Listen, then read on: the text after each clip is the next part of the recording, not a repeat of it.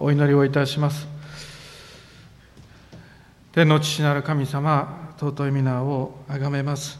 今日私たち見舞いに集い自らに起こるところがないことを認めて見舞いにへり下り神様あなたからこの礼拝において恵みを注いでいただいて神様信仰を強めていただいたりまた信仰を新たにさせていただいたりまた神様あなたから慰めをいただいたり神様あなたから今日ご礼拝においていただくものでいっぱいに恵まれて力を得て神様あなたの十字架を追ってもう一度世へと使わされ世の光地の塩として神様動きたいと願っています。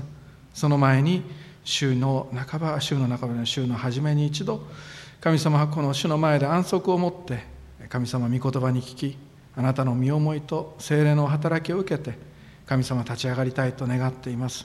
主よ私たちクリスチャン一人一人はあなたの十字架を追って追ってあることを神様命じられている一人一人でありますがその担ぐ力を今日私たちがご礼拝にあってお受け取りさせていただくことができますように主よあなたを賛美し崇めます。どうか神様このご礼拝神様集いました私たちの心の内を探りまた清めそしてあなたが触れてくださって立ち上がることができますように。願わくば主よどうぞ日本全国また全世界で持たれているあなたの皆をあがめるその礼拝をあなたが祝し清めまた神様あなたが親しく交わり働いてくださることを祈ります。主よまたこの地域にあって神様牧師を持たない教会もございます。そうした教会で捧げられている礼拝も祝してくださることをお祈りをいたします。菅谷先生もそうした教会の一つに使わされてご奉仕を今捧げておられます主をどうぞ先生のご奉仕も祝し守ってください。見舞いに集いました。私たち一人一人主イエスキリストの皆によって心を合わせイエス・キリストの皆でお祈りをいたします。アメン。アメン。おはようございます。感謝します、えー、今日は「本当の私」という短いタイトルのもとでメッセージをさせていただきます。本当の私に気づくというそれは悔い改めであります。そう今日は悔い改めのメッセージです。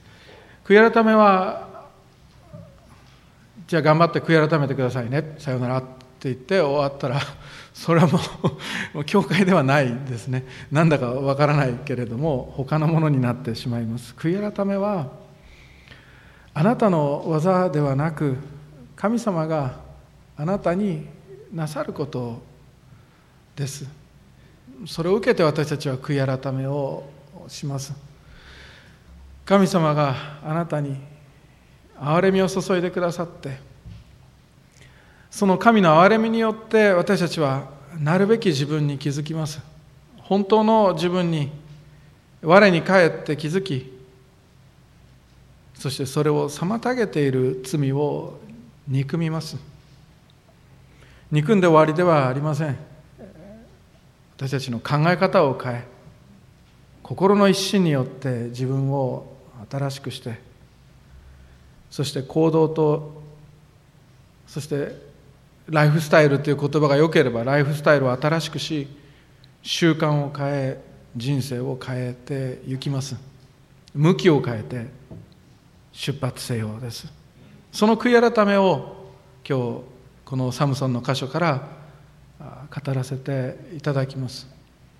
先週もサムソン今週もサムソン来週見心だったらサムソンのところから語らせていただいてアドベントに入っていきたいと願っています。先週も申し上げました四式の13章から16章は裁きつかさサムソンについてですよっていう話をいたしました。イスラエルが犯した罪によってイスラエルは40年間ペリシテの支配ペリシテ人の支配を受けることとなりました。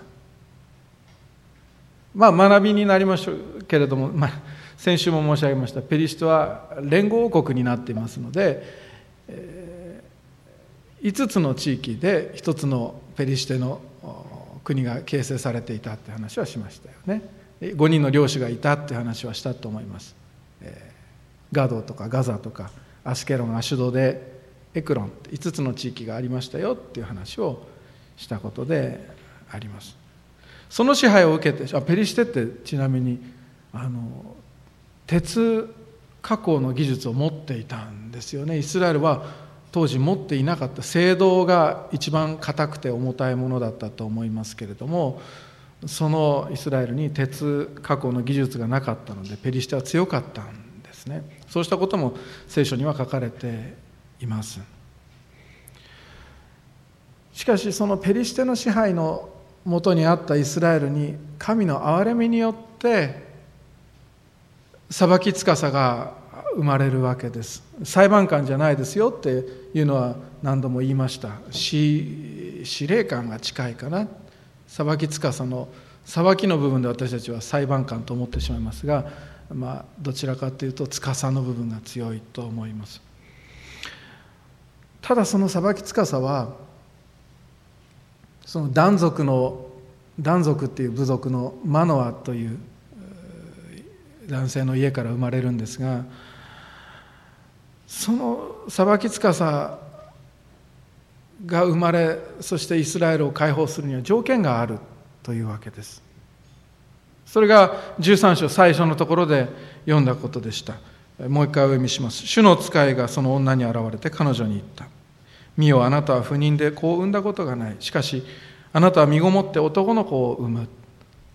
いつも主がリーダーを起こしたり何か不思議なことを起こされる時に起こることですよね。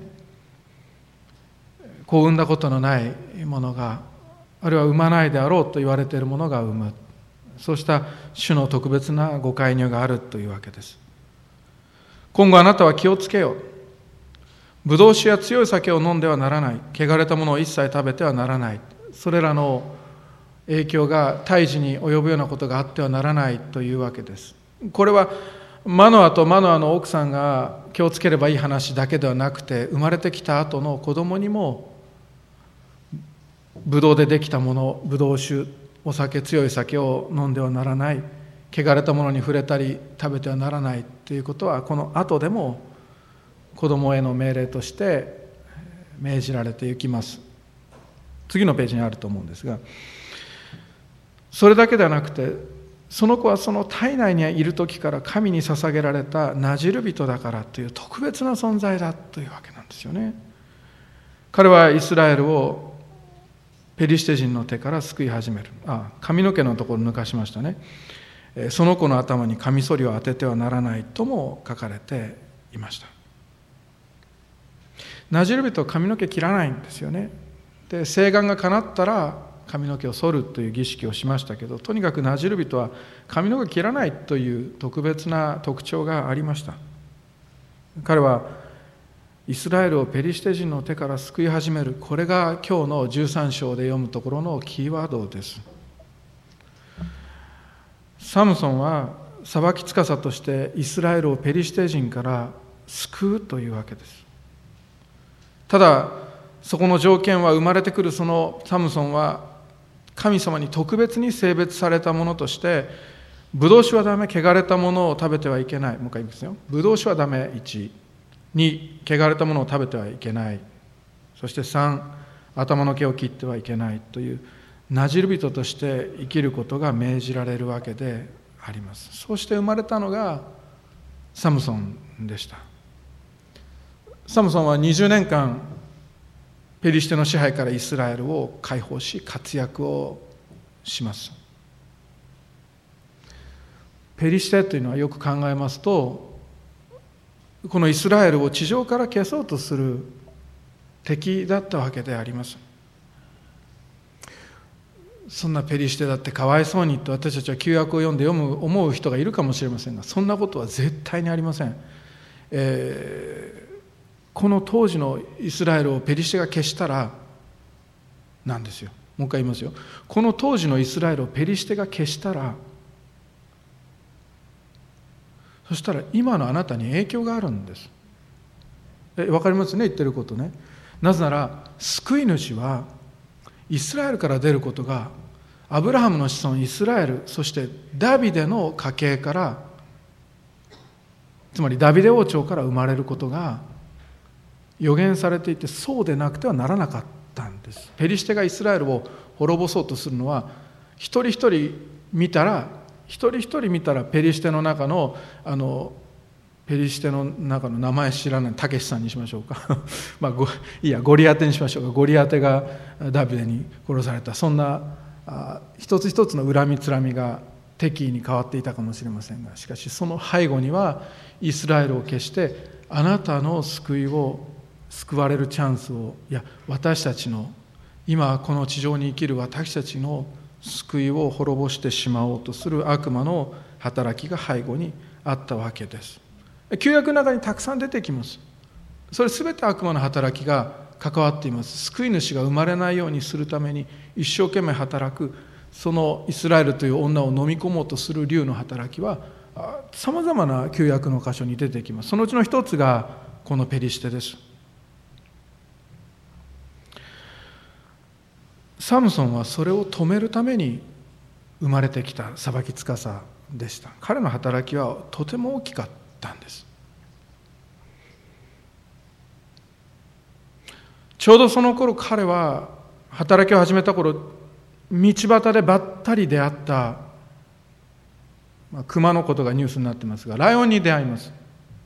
若いライオンをしかしサムソンは主の霊が彼を揺り動かし始めそして上から下ったその神の力によってライオンを真っ二つに引き裂きます。そうした素手で仕留めるようなことを主の霊が下って強力な力を発揮することによって行ってゆきます。ユダヤの立法では死んだものに触ってはいけないんです。そうすると汚れますので一定期間汚れますから死体に触れることはしなかったわけです。あの良きサマリア人で妻子やその後歩いてくる人たちが路上で倒れてる人に触れなかったのは死んでたら汚れてまたエルサレムに戻らなきゃいけないからだったわけですけれどもそのようにして死体に触れることは汚れることだったのでいけなかった。のに サムソンは戻っていってこのライオンの死体を見てそこに湧いていた蜂のミツバチの作った蜂蜜を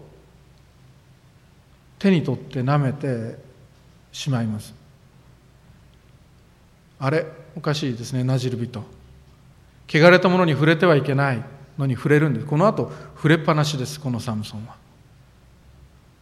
そして汚れたものを食べてはいけないのに食べ。そしてお父さんお母さんも汚れたものに食べてはいけ汚れたものを食べてはいけないって言われてるのにお父さんたちにも黙って分け与えます。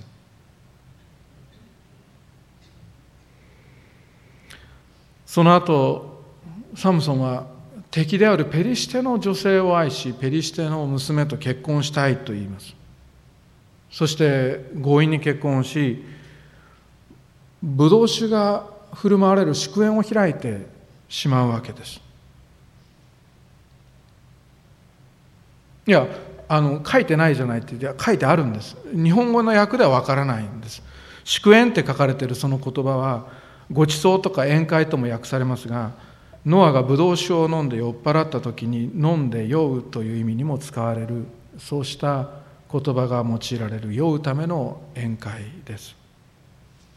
なじる人の生き方とはどういうものだったか。1汚れたもの。いや死体に触れずまた汚れたものを食べない。2お酒を飲まない。ぶどうの実で作ったものも口にしない。3髪の毛を切らない。死んだライオンから出た蜂蜜を食べワインを飲み契約を破り続けたサムソン。このサムソンを神様は憐れみ深く許し続けられました。それでサムソンはなお主の霊によって力を受けてさまざまな働きを続けていきます。しかしナジル人の印はナジル人の制約の印はもうあと何が残ってます？そうあと一つしか残ってないんです。それは髪の毛を切らないことしか残っていない。それなのにサムソンは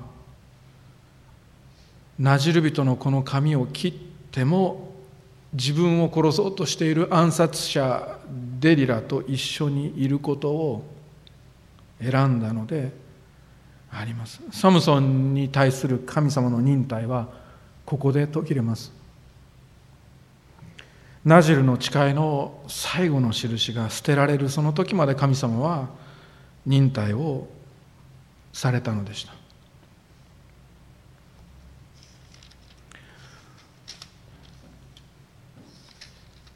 ある牧師はサムソンは倫理的には愚かであったけれども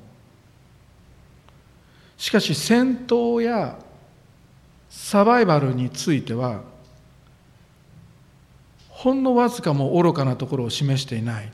で愚かではなかったので髪の毛をデリアに反らせた時おそらくこの髪の毛の一件が自分の力の最後だとは思っていなかったはずだと語りました。私もそう思います。髪の毛を剃られてなお少し体を揺らしてあいつらを倒してやろうと言って立ち上がるからであります。もしそうであるなら皆さん今私が申し上げているこのサムソンの出来事のその最後のシーンは皆さんはどうかわからないけれども私は鳥肌が立っています。恐ろしいことです。彼は罪を犯し神様との約束を破り続けてきました。それでも神様の力は彼を離れなかった。一瞬も離れなかったんです。しかしある時髪を捨ててもまだ大丈夫だろうと思っていたところで突然神様の力が彼のもとを去ったことに気がつくんです。皆さんどうか分かりませんでも私は語りながらこここれがゾッとすることでなくて一体何だろうかと思わされます。もうちょっと砕いて拡大して見ていきましょうか。サムソンがサムソンの気持ちになってみましょうか。サムソン視点のカメラで見ていきましょうか。サムソンがナジル人として生まれそしてナジル人の教育を受け両親からあなたはなじる人だと汚れたものに触れるなブドウの実から食べ作られたものを食べてはならない。そして髪の毛この髪の毛は絶対に歯を当ててはいけないからねと言われ育つその中である日サムソンは自分の力にいえ天から下ってきて彼を揺り動かし始めたその精霊の力によって自分が強められていることに気づきます。霊が彼を揺り動かし突然全てが楽ちんになります。重たいと思われるものは重くなく重たいと思われる自分の体は重くなく軽く。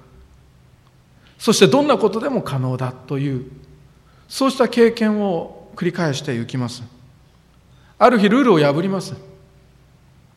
でも大丈夫でした。ある日ブドウ酒を飲んでみます。ナジル人の力は彼を去っていませんでした。大丈夫でした。じゃあペリシテ人の娘と結婚しよう。大丈夫でした。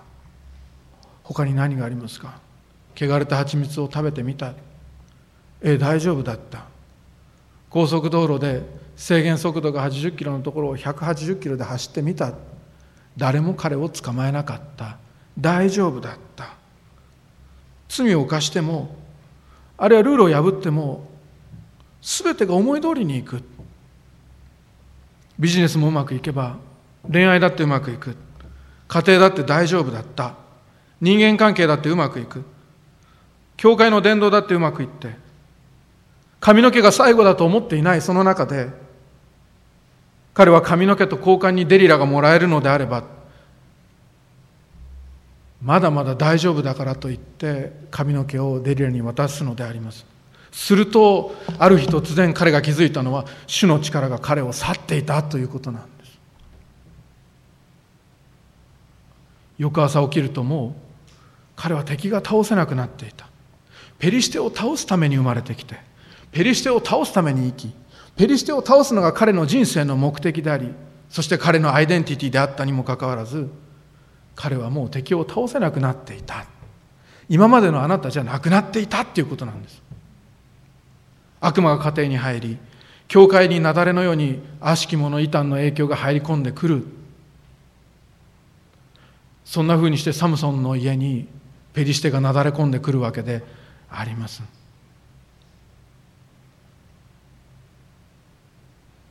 怖さが伝わりましたか？少しは。彼はイスラエルをペリシテ人の手から救うだろうって予言されたんですよ。それが彼の生きる意味だったんです。これは彼の生きる道だった。しかしその力は彼を去ってしまいその働きをもう続けることができなくなっていたんです。その原因は彼が神様との関係を裏切り続け神様の憐れみを当たり前に思っていたところにあり一度も悔い改めようと思わなかったからであります。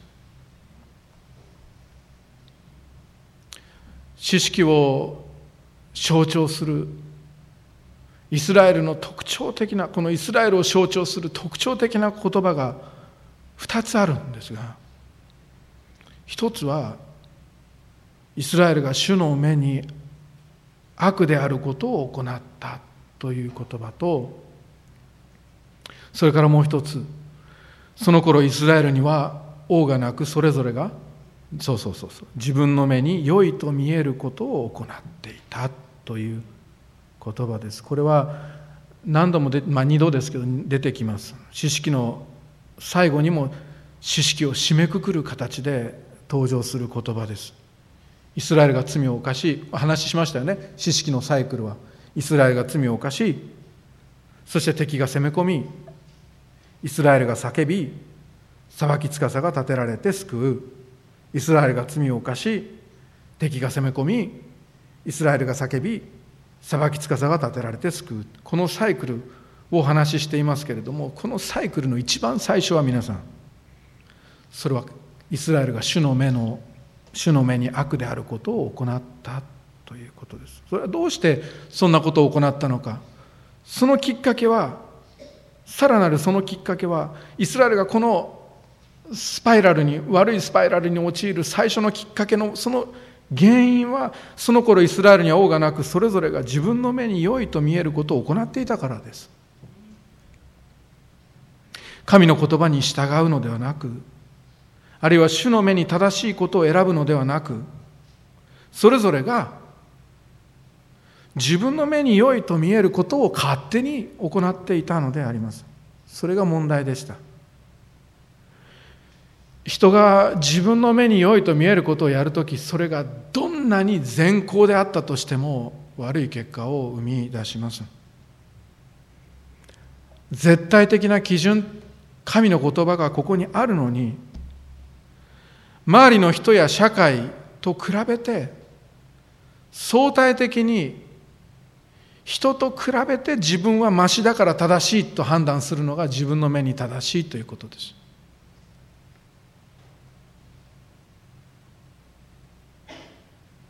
この間も何かでお話ししたな何だろう。先週話したんですがピンクの髪の話をしたんですよね。ピンクの髪は真っ赤な髪の中に置けば真っ白に見えるわけですわ。ところが白い紙の上に置けばそれはピンクだ。それはピンクだ。絶対白くないわけです。自分は周りと比べてなんとなく正しい。それではいけないのであります。自分の目に正しいと思えることを行っていたではいけないのです。それが正しい生き方ではありません。神の言葉に沿って生きることであります。あ今日例は多くなるけどいいかなでも。駐車場の話時々しますでしょ？駐車場モールに入って駐車する。でバックで止めるんですけれども隣の車に合わせて止めると白線を見ないで隣の車に合わせて止めて降りると白線に対してすごく斜めに止まっていることが分かるのでまた車の中に乗ってエンジンかけなきゃいけないってことやったことある人いますか？って手挙げなくていいです。でもなんかいるはずなんだどこかに。私が令和にするぐらい何度もやってるわけですから。周りに合わせて止めたって斜めは斜めです。白線に合わせなくてはなりません。私たちの人生の絶対的な規範は聖書のみです。聖書のみです。神様との関係神様のお言葉。それに従うのではなくイスラエルは自分の目に正しいと思えることを周りを見ながらやっていたわけです。それではいけないので私たちは実会を学びます。祈祷会のメッセージで菅谷先生がずっと実会を解き明かしてくださったのは素晴らしいことだったと思います。もしもう一度見たいもう一度聞きたいと思われたら YouTube でご覧いただいたらいいと思います。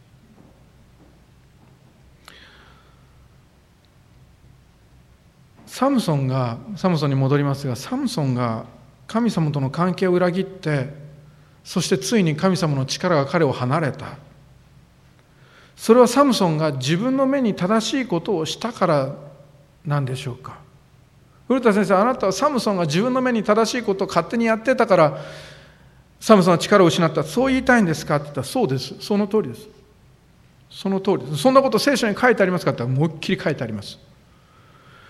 サムソンがペリシテ人の娘を妻にめとろうとし結婚する。なじる人なのにそれをする。それは悲しみの始まりでしたがその時サムソンは両親にきちんと反対されます。しかしサムソンが言った言葉はその14章にあるんですが14章3節ですけど彼女を私の妻に迎えてください。彼女が気に入ったのですというわけです。あれどこに目に正しい自分の目に正しいとか書いてあるんですか？こじつけてませんか？って言ったらいいえいえいえ。この箇所旧約聖書が書かれたヘブル語では彼女をもらってください。それが私の目に正しいことだからって書いてあるんです。気に入ったは皆さんが分かるようにされた勝手な意訳です。サムソンが言ったのはあの女をもらってください。それが私の目に正しいことだからって書いてあるんです。サムソンはそれぞれが自分の目に正しいと思うことをやって道を外れていったイスラエルを救うために来たはずなのにサムソンまでそのミニストリーの最初から自分の目に正しいと思ったことを追求していったのであります。その滑り台を降りて行き罪を犯して行きついにイスラエルを救うなじる人ではなくなってしまう。サムソンが力を失い捕まった時にまず初めに失ったのは？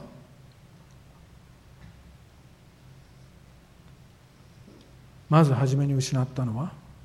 視力でした。自分の目に正しいともう言えなくなる結果を彼は迎えたのであります。今日この聖書の箇所からこの一幕教会にこの講談から語らせていただいているメッセージは2つあります。一つは私たちは悔い改めることができるうちに悔い改めなさいということです。盗んでいるものはもうこれ以上盗んではなりません。これが聖書の言葉です。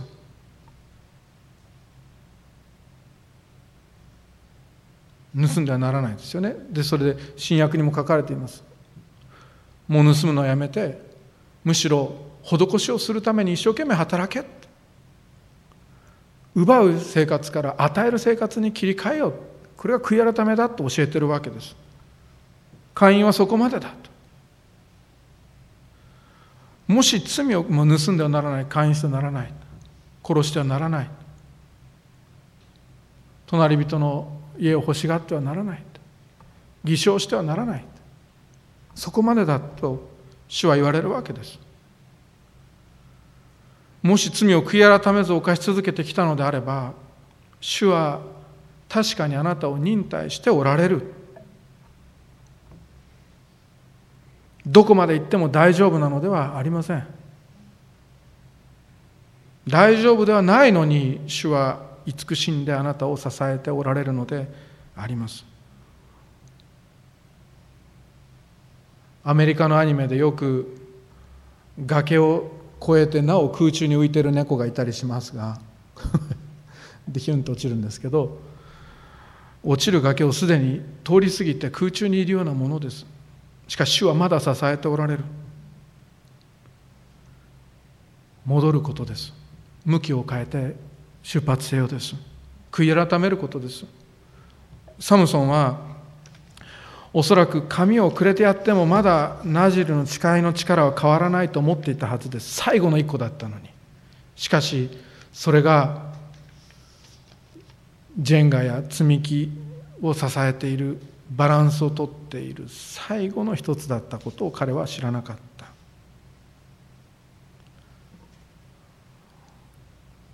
今日のメッセージはなんだか怖いとあなたが思っていただかなくてはならない説教です。それはそのように語らなくてはならない。そう思っていただかなくては警告になりません。それとも神の慈愛があなた方を悔い改めに導くことを知らないでその豊かな慈愛と忍耐と寛容をあなたは軽んじているのですか？とローマの2章の4節は言います。神様のご自愛が私たちに知識を開かせてサムソンを読ませ私たちを悔い改めに導いておられる。そのご自愛を知らないで慈愛忍耐寛容を軽んじているのであればそれは正しい姿勢ではありません。しかしそのメッセージのもう一つは主がサムソンを見捨てなかったということです。サムソンは力を一時失ってもうなじる人だかなんだか分からなくなってしまったけれどももう一度サムソンは変わります。そして彼が生まれてきたその目的の予言の言葉は何でしたか？今日読みましたけれども彼はイスラエルをペリシテ人の手から救い始めるだったでしょ？イスラエルをペリシテから救う働きを最後の最後で全うしたのであります。それで彼の名前はあのヘブル書の11章の後半にあります信仰者歴伝のリストに名を連ねているのであります。あの時サムソンから主の力は離れたけれどもサムソンの人生から主ご自身は離れてはいなかったのであります。主の力が彼を一時的に離れたのはサムソンを悔い改めに導くためでした。私は愛する者を皆叱ったり懲らしめたりするだから熱心になって悔い改めなさいとヨハネの黙示録3章に書かれているように主は主に来る者をお見捨てにならず悔い改めに導かれるお方であります。主はサムソンを決して離れずまた決して捨てなかったように兄弟姉妹あなたのことも主イエスのもとに来るものを私は決して捨てませんとヨハネの16章で6章か6章で言われる主があなたを決して離れずあなたを捨てないと言ってくださいます。あなたのキリスト信仰はもう誰にも奪えません。あなたのこのサムソンの髪の毛のようなキリスト信仰はもう誰にも奪えません。あなたがどれだけ落ちぶれてもどれだけのものを奪われたとしても最後のこのキリスト信仰は誰にも奪えません。死も命も見つかりも力あるものも今あるものも後に来るものも権威あるものも高さも深さもその他のどんな被造物もキリストイエスにある神の愛からあなた方を引き離すことはできませんと書かれています。髪の毛は切れた。しかし主とのつながりは切れていなかった。はあどれだけ慰めに満ちておられる主でありましょうか。サムソンはイスラエルのために働く証明と力と人生の目的を取り返したのであります。もうちょっと一言でまとめましょうか。サムソンは最後の最後で自分がなじる人であったことを思い出したのでああありました。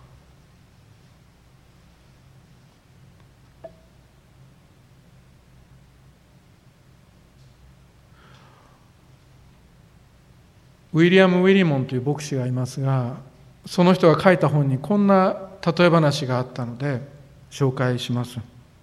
昔生まれたばかりのライオンが家族から引き離され迷子になった。一りぼっちになった彼は羊の群れを見つけその仲間にしてもらうことにしたのであります。群れの中にこっそりと入るも体の小さい彼は羊たちにはライオンであることが気づかれない。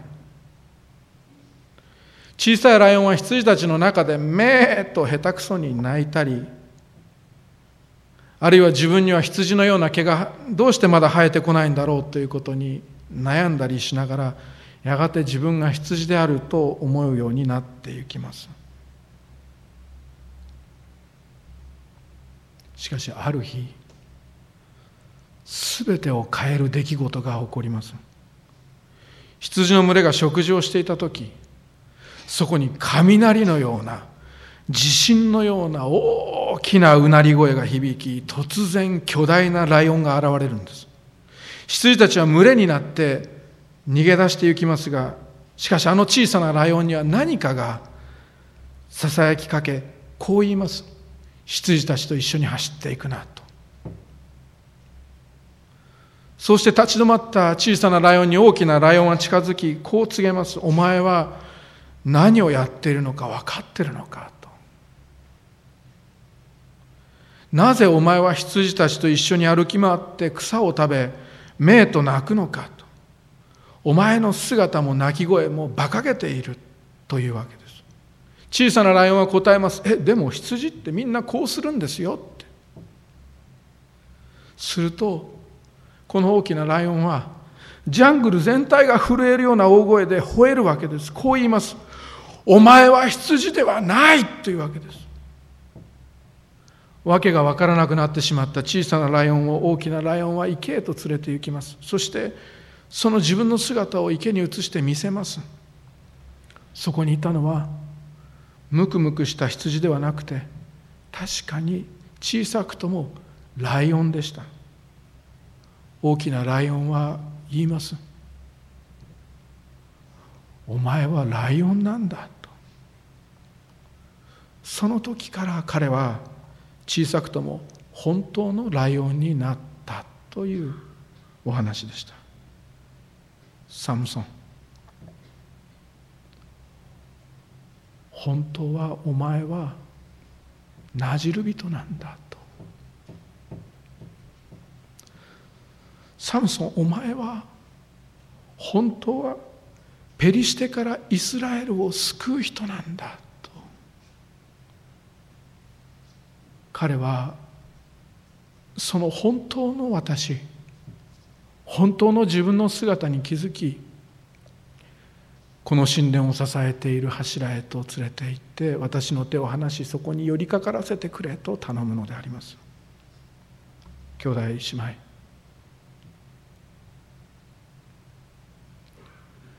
あなたはノンクリスチャンなんかではない。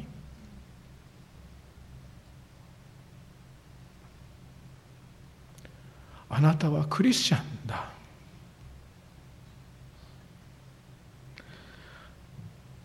あなたはキリスト者だ。あなたは聖なる人の仲間なんだ。あの見えない教会にやがて連なる大切なメンバーなんだと。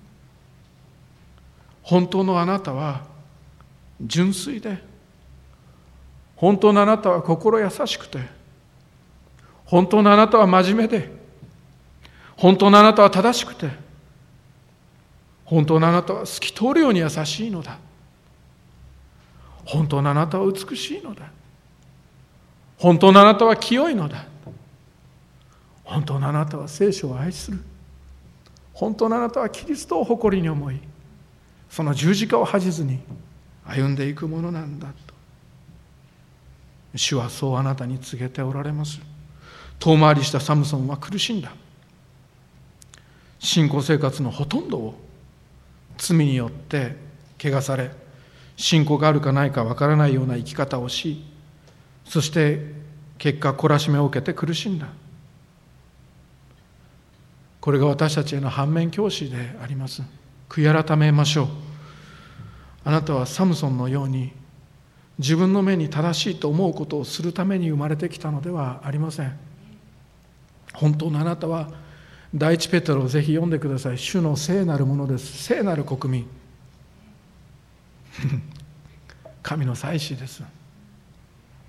会員や不貧困や復讐心や妬みや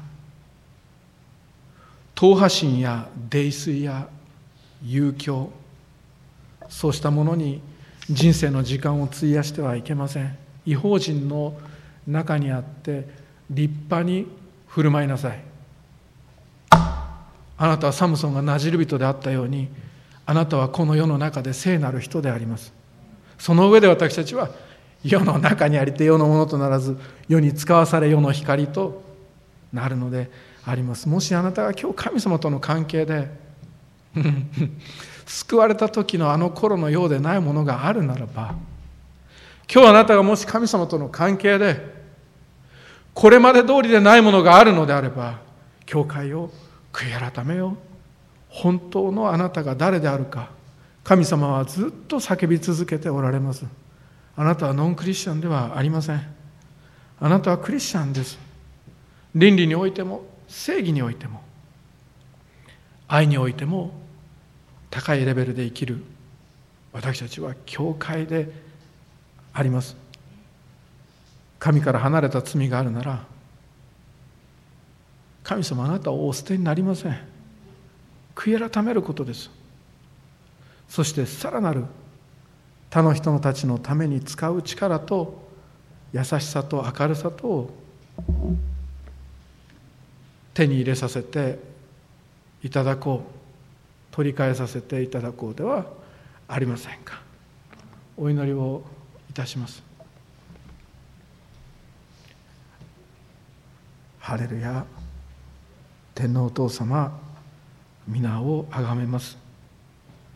私たちの与えられた信仰者としての歩みは私たちの夢でした。本当に私たちはクリスチャンであることを喜び感謝して歩むはずのところ慣れてしまい見えなくなってしまいその恵みに気づかず恵みを数えることもせずクリスチャンになった恵みを忘れて生きている私たちであるかもしれません。主よもしその歩みの中であなたに悔い改め手放し向きを変えてかえって真逆の方向の矢印にその数量を加えていくようなまっすぐに進んで増え広がっていく主の素晴らしさへと導かれていくその悔い改めをするように導かれているのであればどうぞ神をあなたの憐れみによって私たちを悔い改めさせてください。主を目を閉じて私たち祈るその中で本来私たちが誰であったのかどんなクリスチャンであったのかを思い出させてください。本来私たちがどんなクリスチャンになるべきであるのかあなたが幻を見せてくださるようにと祈ります。職場において教会生活において家族に対して学校において将来に向けての努力において私たちにはいろいろな神様姿があります。どうぞ神様よ。私たちを聖なる人として作り変え清めて世へとお使わしくださるようにお祈りをいたします。世は聖なる人を必要としています。私たちが普段使わされている世界は光を必要としています。どうか私たちを清め光らせて小倉清へとお使わしください。イエス・キリストの皆を通してお祈りをいたします。アーメン。